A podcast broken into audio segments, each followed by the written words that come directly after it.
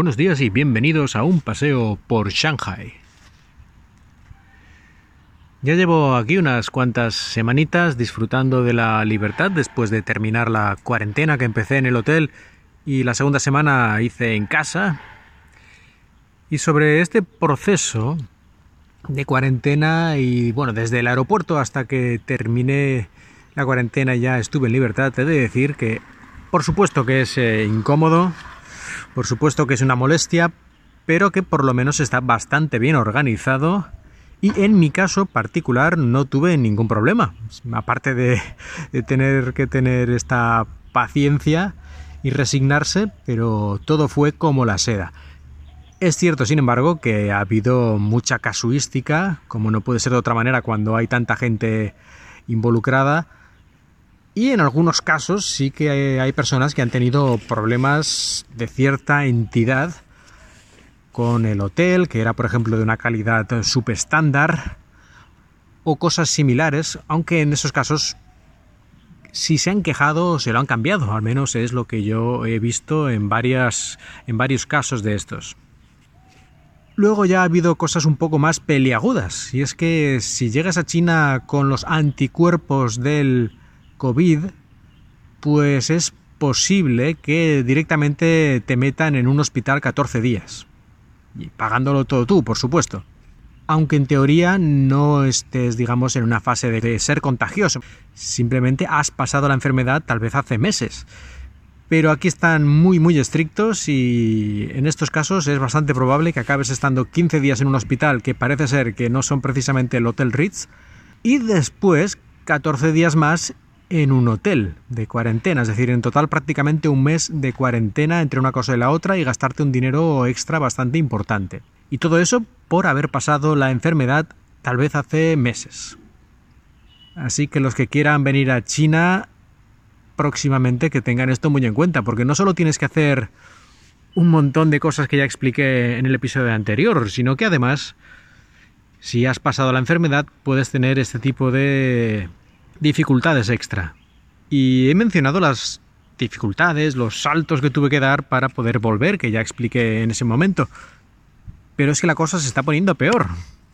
Por una parte, en la mayoría de los países del mundo, empezando por España mismamente, se están dando más situaciones de, de bloqueos, de estados de alarma o similares, de limitaciones en cuanto a las salidas de la gente a la calle, en fin, que se está poniendo más dificultades para el tránsito de personas, lo que hace que tomar un avión o a lo mejor simplemente ir a hacerte el visado pueda ser un poquito más difícil ya, si no fuera bastante. Si vas a otro país, viajas por ejemplo de España a otro país, aunque sea para tomar otro avión, también puede ser que haya problemas de que te obligan a hacer una cuarentena, más pruebas y cosas así. Y esto cada vez se está poniendo más estricto por el aumento de casos que hay en esta segunda ola, si queréis denominarla así. Y China también por su parte se está poniendo aún más estricta. Y es que si antes te podías hacer al principio la prueba del PCR cinco días antes, después lo cambiaron a, creo recordar, a tres días antes y contaba este plazo a partir del día que recibías el resultado de la prueba. Bueno, pues ahora son dos días, 48 horas y desde el momento de toma de muestra, teniendo en cuenta que en muchos lugares el resultado te lo dan a las 24 horas, la cosa va ya justísima.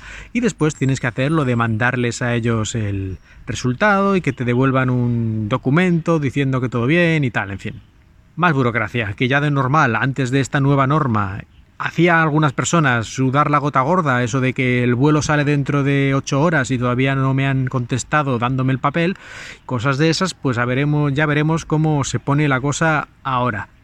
Y si esto no fuera suficiente, este cambio de recortar el, el plazo de validez de la prueba PCR que nos han, nos han impuesto ahora, si esto no fuera suficiente, además según, según dicen en el comunicado oficial, y no sé, a lo mejor se puede interpretar de otra forma, pero es que parece que no hay otra interpretación posible. Si viajas a un tercer país para hacer trasbordo, te tienes que volver a hacer allí la prueba PCR. Y además, que antes se me ha olvidado, ahora también hay que hacer una prueba de anticuerpos. Es decir, te tienes que hacer en España la prueba PCR y de anticuerpos 48 horas antes, tomar la muestra 48 horas antes del vuelo, y si viajas a un tercer país para hacer el transbordo, necesitas hacerlas otra vez, lo cual, francamente, no tiene sentido. Quiero decir que la, la, prueba válida, la que tiene más validez, sería siempre la última que te hayas hecho, es decir, la que te has hecho en el segundo país. Entonces, ¿para qué necesitas hacerte la primera? Esto a lo mejor es que no lo hemos entendido bien, o es que no se han explicado bien, pero en el momento en el que estoy grabando este audio, la cosa parece que es así. Ya veremos si se aclara en un sentido o en otro. Pero de momento es eso, dos pruebas en España y después dos pruebas en el otro país si haces transbordo. ¿Cómo se hacen esas segundas pruebas? Pues muy difícil, porque si tienes un transborde de dos horas o aunque sean diez, eh, no hay tiempo material para hacer estas pruebas. Y si te tienes que quedar más tiempo, pongamos uno o dos días en ese otro país, aparte de la problemática de cambiar de vuelos y cosas de esas, es que algunos países, si estás más de 24 horas, ya te, te obligan a hacer una cuarentena o otras medidas extra de prevención. Así que, en fin, complicadísimo. Prácticamente no te compensa ir a China haciendo transbordo. Y luego, además, estas segundas pruebas en el segundo país tienes también que mandárselas a la embajada o al consulado para que te pongan también este documento diciendo que todo bien y que te lo manden de vuelta. O sea que infórmate también extra en el consulado, en su web o lo que sea, a ver a qué emails tienes que enviar esto y qué normativa tienen porque a lo mejor hay que hacer alguna cosa un poco distinta. Y en fin, que como estáis viendo la cosa no se ha puesto más fácil desde que yo vine, sino más complicada. Y como he dicho alguna vez, a mí me parecen excelentes las medidas de seguridad de sanitarias, seguridad sanitaria que ha implementado China. O sea, pues muy bien, o sea, van a lo seguro. Me parece correcto, pero creo que están volviendo loca a la gente en muchos casos sin motivo. Tú puedes limitar la gente que entra a tu país por motivos sanitarios y me parece muy correcto y una decisión sensata y está en su derecho, pero otra cosa es volver loca a la gente con cada vez unas regulaciones prácticamente imposibles de cumplir. Directamente di que cierras las fronteras si quieres, pero no, no vuelvas loca a la gente, porque algunas personas ya han cambiado ya de vuelos 7, 8 veces por diversos motivos y ahora les llegan estas noticias y encima te lo avisan con una semana de antelación si ya tenías el billete comprado y a lo mejor no eh, tu tipo de billete no permite cambios o la empresa aérea, la compañía aérea se pone chula y no, no quiere dar su brazo a torcer por lo que sea, en fin, que esto es un dolor de cabeza absolutamente innecesario. Yo entiendo las medidas sanitarias, incluso las apoyo y, la, y todo lo que tú quieras, pero aquí más de uno, más de uno va a acabar con estrés postraumático, de eso que dentro de un par de años todavía se, levantará de la cama pensando que le falta el matasellos para subir al avión para volver a China. Esto va a ocurrir a más de uno, esto lo garantizo. Pero en fin, de momento yo por suerte, por suerte no puedo decir otra cosa que por suerte ya estoy aquí y, a disfrutar de la vida normal dentro de lo que cabe que hay por estos lares, porque por la calle muy poca gente lleva mascarilla, no es obligatorio, por lo menos en Pekín, Shanghai y en los principales lugares ya no es obligatorio. En algunos sitios que ha habido brotes o tal, a lo mejor sí, pero en general no.